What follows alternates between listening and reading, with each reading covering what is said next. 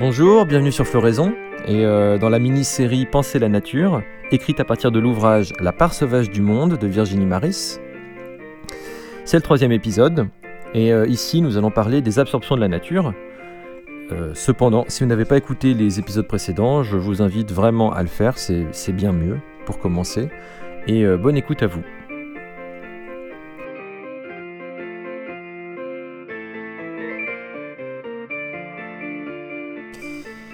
Donc euh, comme évoqué précédemment, l'idée de continuité entre nature et culture n'a dans les faits pas empêché la grande accélération du développement. Et on va voir à quel point, euh, tout ça va plus loin. Euh, pour le dire autrement, au petit jeu de ne plus partager, de ne plus séparer nature et culture, eh bien c'est la nature qui y perd, ensevelie sous la culture. Pour mieux tuer la nature, on déclare qu'elle n'existe pas, c'est pratique et on peut ainsi, la conscience tranquille, intensifier le développement de la civilisation industrielle, son extension mondiale par la colonisation et la globalisation culturelle et économique. Ce développement se heurte néanmoins à des obstacles, parmi lesquels nous, j'espère, et euh, ce qu'on va voir maintenant, les aires de protection des milieux naturels.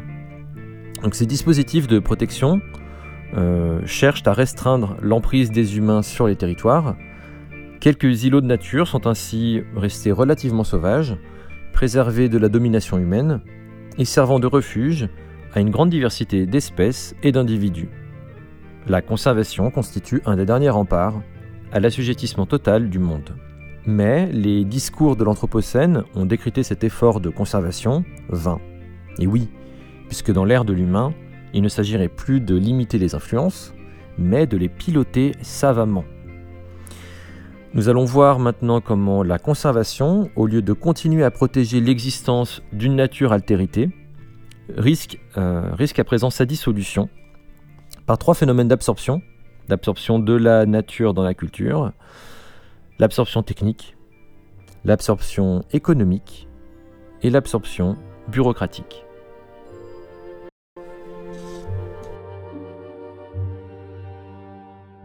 L'absorption technique de la nature. Au début des premières réserves naturelles du XXe siècle, on pouvait distinguer deux approches. Le conservationnisme ressourciste, préconisant une gestion active afin de maximiser l'utilité des milieux naturels pour les humains, et euh, le préservationnisme, préconisant euh, quant à lui l'absence d'intervention pour laisser libre cours au processus naturel. On observe donc une, une logique, un lien logique entre l'objectif visé et les moyens utilisés. Mais aujourd'hui, la convergence entre les fins et les moyens, dans le milieu de la préservation, est ébranlée. L'approche ressourciste peut très bien euh, s'accommoder du laisser-faire, s'il est plus efficace que l'intervention, tandis que la préservation peut chercher à intervenir fortement afin de restaurer, mimer ou recréer la nature, ce qui constitue déjà en soi un premier brouillage entre naturel et artificiel. Très variable selon les contextes culturels ou écologiques, les projets de préservation actuels se distinguent toutefois de l'agriculture et de l'aménagement du territoire par la volonté de protéger, de conserver ou restaurer une certaine biodiversité ou des écosystèmes, indépendamment des usages qu'on peut en faire.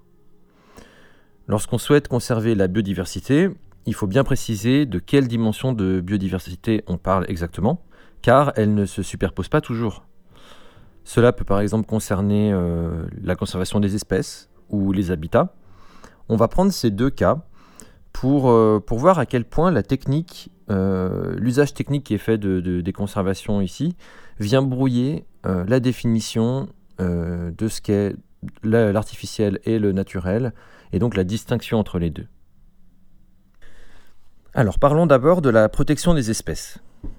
Le maintien de population d'une espèce nécessite une qualité des habitats et une diversité génétique suffisante. Plusieurs objectifs peuvent donc être recherchés. Éviter l'extinction, assurer la persistance, maintenir un potentiel d'évolution ou restaurer une abondance historique. À cette fin, plusieurs moyens de protection peuvent être mis en œuvre. Interdiction ou diminution du prélèvement ou des dérangements, ça c'est pas euh, extrêmement technologique. Construction d'îlots de reproduction. Là, on commence, à, on, commence à rentrer dans le domaine de l'artificiel.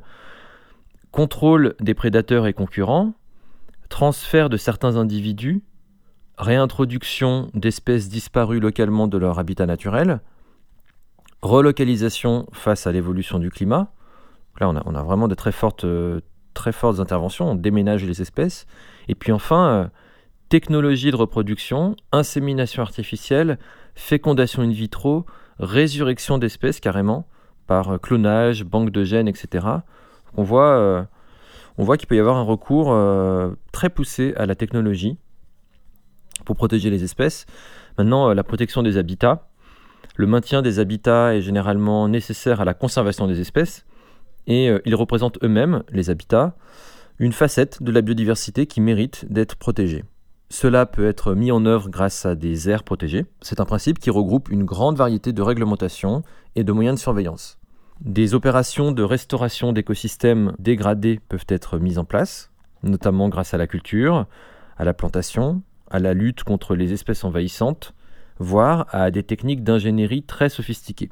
Il est par ailleurs euh, compliqué de déterminer euh, par rapport à quel point de référence euh, exactement on veut restaurer, selon quels critères. Est-ce que c'est des critères historiques, évolutifs, de santé, etc. Donc que ce soit du laisser-faire aux biotechnologies, la conservation regroupe des projets et des moyens très différents. Bref, tout ça pour dire que la conservation de la biodiversité ne va pas de soi. C'est pas simplement du laisser-faire. Elle fait l'objet de nombreux débats techniques. Par-dessus tout, la question porte sur euh, les valeurs et sur les finalités, notamment sur la distinction entre qu'est-ce qui est naturel et qu'est-ce qui est artificiel. Il n'y a pas euh, le naturel d'un côté et l'artificiel de l'autre, mais bien un continuum entre les deux. La conservation est un éventail d'options avec différents degrés de naturalité et d'artificialité. Cependant, et c'est là que c'est très important, en décrédibilisant ou en délaissant l'idée de nature sauvage et sa défense, on réduit l'éventail des options jusqu'à la faire disparaître. La conservation devrait donc garder à cœur la protection de territoires dans lesquels les processus naturels peuvent se maintenir et évoluer indépendamment des bénéfices que les humains peuvent en tirer. Mais pour cela, il nous faut un concept de nature sauvage. Et par ailleurs, la continuité évolutive et historique des milieux naturels est une valeur fondamentale de la nature qui mérite notre attention et notre respect, aux antipodes de la vitesse et de la frénésie. La préservation de la nature et de son temps long n'est pas un problème à mettre entre les mains des ingénieurs. Elle nécessite donc une résistance à la technologie, à la surexploitation des ressources, la fragmentation des habitats naturels et bien sûr aux énergies fossiles.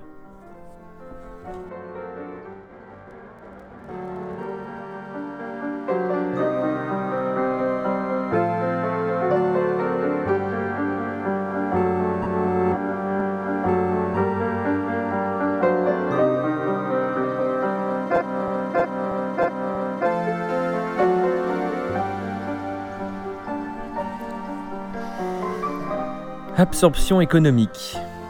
Alors, l'absorption économique, c'est. Euh, on va parler maintenant de l'absorption de la nature par la marchandise. Puisque le développement euh, économique représente la principale menace pour la nature, certains et certaines tentent de la préserver en la valorisant en termes de croissance et de profit. La protection de la biodiversité serait ainsi, nous dit-on, une opportunité économique. On va voir euh, plusieurs expressions et concepts accompagnant euh, cette perspective euh, marchande. On a le capital naturel, les services écosystémiques, la comptabilité verte et la compensation écologique. On en a bien d'autres, mais on va, limiter, notre étude à ces quatre. Alors, capital naturel. Bon, rien que le mot, rien que le mot, c'est, on va dire, c'est un oxymore. Euh, le capital naturel sert à désigner les éléments et les processus naturels jugés bénéfiques pour l'enrichissement de certains humains par le maintien et l'accumulation de capital. On adore. Donc euh, cette, cette métaphore traduit deux visions. Une vision mécaniste, c'est-à-dire euh, la réduction de la nature à des êtres vivants et à des machines. Par exemple, une rivière devient une usine à poissons. Magnifique et euh, une vision économiciste. La nature génère des biens et des services. Donc pour continuer l'exemple de la rivière, cette fois, elle n'est pas seulement une usine à poissons, elle est une usine à profit. Fantastique. Voyons voir les services écosystémiques. Alors les services écosystémiques désignent uniquement certains éléments de la nature dont les humains peuvent tirer avantage. Non seulement il s'agit d'une vision qui réduit la nature en la centrant sur les humains, évidemment, mais c'est une notion qui n'est pas la même selon les groupes humains et les circonstances. Les services écosystémiques risquent d'être entendus, comme d'habitude, du point de vue des groupes dominants, en fonction de leur bien-être à eux et de leurs bénéfices économiques à eux. Par ailleurs, la mise en marché des services écosystémiques pose tout un tas de problèmes, notamment liés à la complexité des systèmes vivants. Les interactions sont trop nombreuses, trop enchevêtrées pour les individualiser. La comptabilité verte, la comptabilité verte, elle, nécessite de réduire la nature à des dimensions instrumentales, quantifiables et commensurables. Elle renvoie donc à un horizon apolitique dans lequel experts et bureaucrates sont en charge des prises de décision, c'est-à-dire tout ce à quoi on s'oppose. Et puis, euh, la compensation écologique. Euh, l'absorption économique passe aussi euh, par une prétendue compensation écologique. Ça, ça peut prendre d'autres termes, comme pas de perte nette, par exemple. Et euh, j'imagine très bien que la règle verte de, la France insoumise euh, tombe sous ce parapluie. Euh, la nature est ainsi considérée comme un capital dont il conviendrait de maintenir une, valeur absolue. C'est une, conception très étrange, c'est-à-dire que la, composition de la nature peut varier à condition que les dépenses n'excèdent pas les bénéfices. L'idée, le, principe de compensation sous-entend que les milieux naturels sont substituables alors que c'est justement l'enjeu même de la préservation, euh, c'est leur caractère non substituable, leur caractère irremplaçable. Donc, euh, bref, ça paraît absurde. Et euh, dans les faits, effectivement, ça constitue une, opportunité économique, comme annoncé. la compensation permet d'ouvrir de nouvelles niches financières, des banques, d'espèces.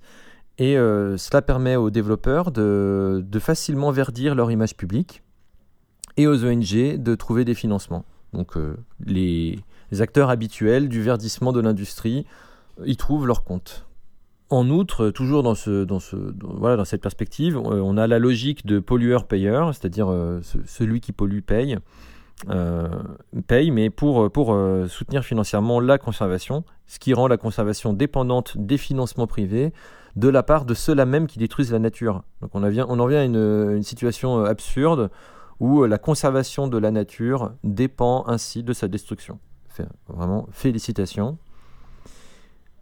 Voilà, toutes ces conceptions euh, mécanistes, économicistes de la nature, en termes de enfin, capitalistes, quoi, elles, finalement, elles apportent une vision réductrice des valeurs. Ce sont des valeurs qui sont anthropocentrées, instrumentales, économiques qui sont attribuées à la nature. Or, euh, les valeurs qui nous lient au monde naturel sont bien plus grandes que tout ça. Elles ne sont ni quantifiables, ni substituables. Les métaphores économistes ne peuvent pas rendre compte des valeurs culturelles, des valeurs non anthropocentrées, morales, esthétiques, scientifiques même, que nous attachons à la nature sauvage et qui sont nos meilleures raisons de la protéger. Finalement, euh, Défendre la nature sur le terrain du profit, c'est se contraindre à jouer dans le camp adverse et se priver de nos arguments les plus convaincants. La nature n'est pas un capital. Elle n'est pas figée et nous n'en disposons pas. Le désastre environnemental est très largement le fruit d'une société de croissance, de consommation, d'accumulation, d'individualisme. Nous ne pourrons pas régler le problème en empruntant la vision du monde qui en est à l'origine.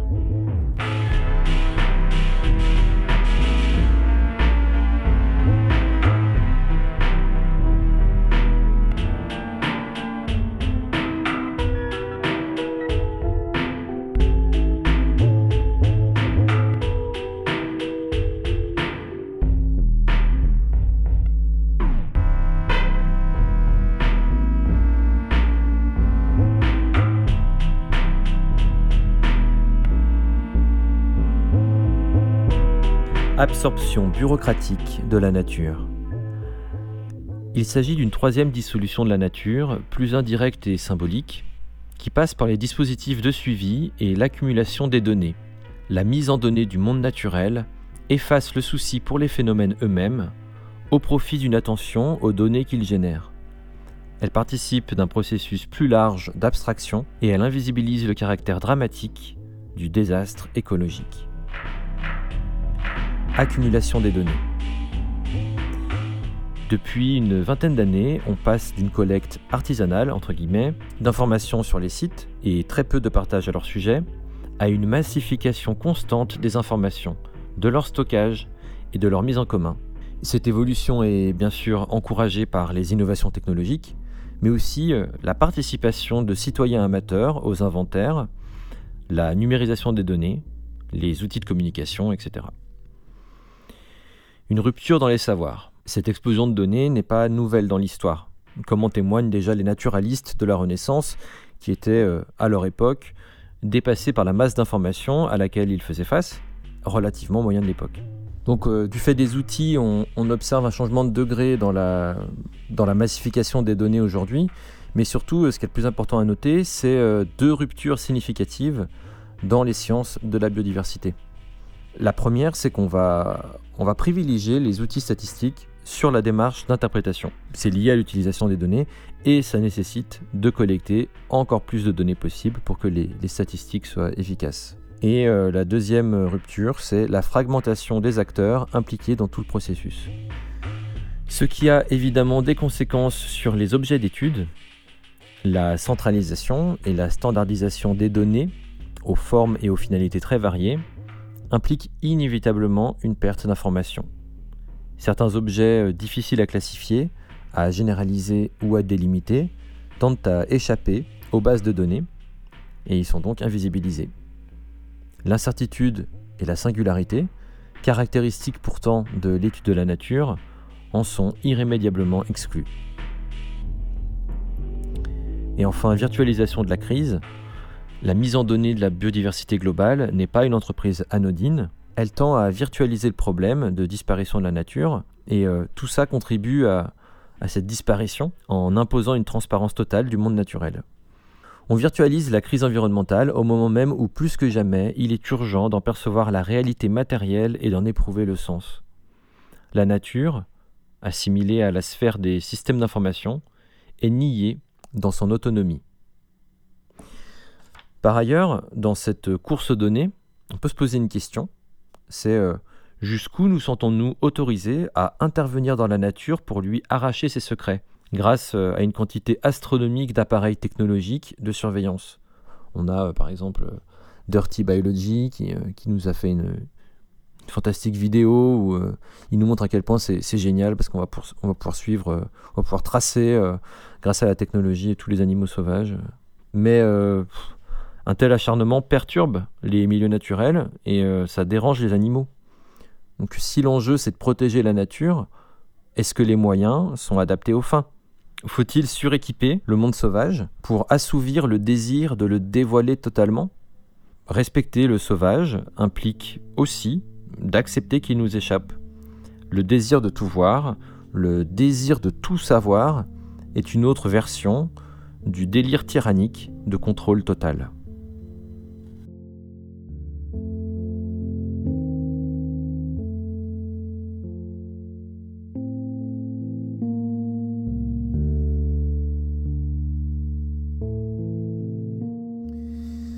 Donc voilà, je pense qu'on a bien vu à travers euh, tous ces exemples euh, à quel point le fait de dire euh, voilà, il faut plus séparer la nature et la culture, en fait, fait artificiel et naturel, c'est voilà, c'est en fait on peut pas faire la différence. Bon bah dans les faits, que ce soit par la technologie, par la bureaucratie, par l'économie, on voit bien que effectivement il y a de moins en moins de différences et bah, c'est la bureaucratie qui se renforce, c'est la technologie qui se renforce, et euh, pareil pour l'économie. Euh, voilà, toutes ces sphères étendent leur emprise, et finalement la nature, euh, elle disparaît. Donc, donc on se retrouve bien démuni si on s'empêche de faire la séparation, puisque s'empêcher de séparer les deux n'empêche pas la destruction et l'absorption de la nature.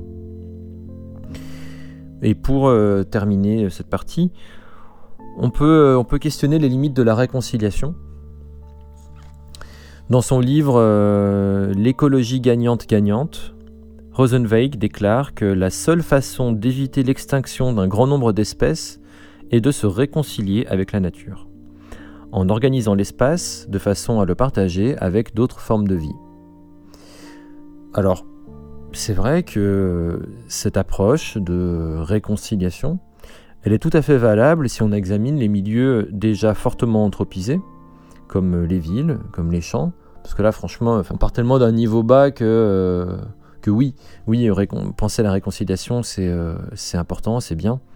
Euh, en revanche, là, ça pose un gros problème quand, on, quand il est question des espaces qui ne sont pas encore exploités, puisque se concentrer sur la réconciliation ne remet pas du tout en cause l'extension de l'Empire humain. Il s'agit de transformer euh, les tyrans mortifères en souverains bienveillants. Le temps n'est-il pas venu d'enfin envisager les limites de notre emprise? Une question euh, qu'on peut poser aussi avec cette réconciliation, c'est avec quoi comparer? Parce que, au-delà des interactions mutuellement bénéfiques pour les sociétés humaines et les autres espèces, le maintien et l'extension d'une vie non humaine authentiquement sauvage demeurent un enjeu fondamental. Ça, euh, je pense que c'est assez clair. Mais pour savoir si une interaction euh, entre les autres espèces et la nôtre, pour décréter qu'elle est bonne ou qu'elle est mauvaise, encore faut-il euh, pouvoir comparer la nature, euh, à la fois le contexte avec les humains et le contexte de libre évolution, pour pouvoir décréter si réellement c'est bénéfique pour les autres espèces ou non. Et puis, euh, du fait d'une dégradation progressive des milieux naturels, nous nous habituons à une situation qui aurait semblé inacceptable si elle était survenue brusquement. Ce phénomène a un nom, ça s'appelle la référence glissante, et euh, ça touche aussi la conservation, dont les objectifs découlent d'une situation déjà très appauvrie et qui ne devrait pas nous servir de cadre de référence. Et voilà pourquoi il est aussi nécessaire de conserver une référence à la nature sauvage pour pas tomber, euh, pour pas tomber, euh, pour limiter ce, phénomène de référence glissante, il nous faut une référence euh, de nature autonome dans laquelle les influences humaines sont légères et réversibles. Cette conservation, loin d'être une entrave à la réconciliation, permet de mieux envisager la cohabitation là où elle a lieu. Et puis, j'aimerais aussi faire un tour par, un autre livre que Virginie Maris ne cite pas, euh, ce livre, c'est euh, Les êtres vivants ne sont pas des machines de Bertrand Loire, qui est un livre riche. Euh, on va pas rentrer dans le détail ici, mais voilà, je, vais, y chercher quelque chose pour rappeler que la nature, c'est pas seulement constitué de relations bienveillantes ou réconciliées, enfin peu importe ce qu'on entend par là. donc dans ce, dans ce livre, l'auteur Bertrand Loire mentionne toute une gradation de relations possibles entre les espèces de la plus coopérative à la plus antagoniste, et toutes ces, euh, toutes ces relations différentes participent à la richesse de la vie et de la nature. Et euh, voilà, j'aime bien y penser pour, euh, pour prendre du recul par rapport à tout ça. Donc, les voici en, partant de la plus coopérative à la plus antagoniste. Tout d'abord, le mutualisme, il est mutuellement profitable entre les espèces, entre deux espèces. La symbiose, mutuellement bénéfique, mais obligatoire pour au moins l'une des deux espèces en jeu. Le commensalisme, une seule des deux espèces en tire profit. Le parasitisme, il se fait au détriment de l'hôte. La prédation, au profit du prédateur et au détriment de la proie. Et enfin, la compétition, c'est la concurrence pour l'appropriation de ressources vitales. Et avant de terminer, on peut euh, rappeler qu'il n'y a pas de réconciliation envisageable avec la civilisation industrielle. La civilisation industrielle se maintient en accaparant une part énorme des ressources planétaires, provoquant une extinction de masse d'origine humaine. Chaque jour se multiplient les projets de destruction de ce qui reste de milieux naturels. Aéroports, entrepôts, centrales éoliennes et solaires, étalement urbain, densification des transports, etc plutôt qu'une simple réconciliation, ce sont de profondes remises en question, des bouleversements et des résistances qui sont nécessaires si nous cherchons réellement à cohabiter positivement avec le monde sauvage. Voilà, c'est la fin de ce troisième épisode sur euh, les absorptions de la nature, j'espère que ça vous a plu. On est dans la mini-série Penser la nature, écrite à partir de l'ouvrage La part sauvage du monde de Virginie Maris. Dans le quatrième et dernier épisode de la série, nous parlerons de la défense de la part sauvage du monde. À bientôt sur Floraison.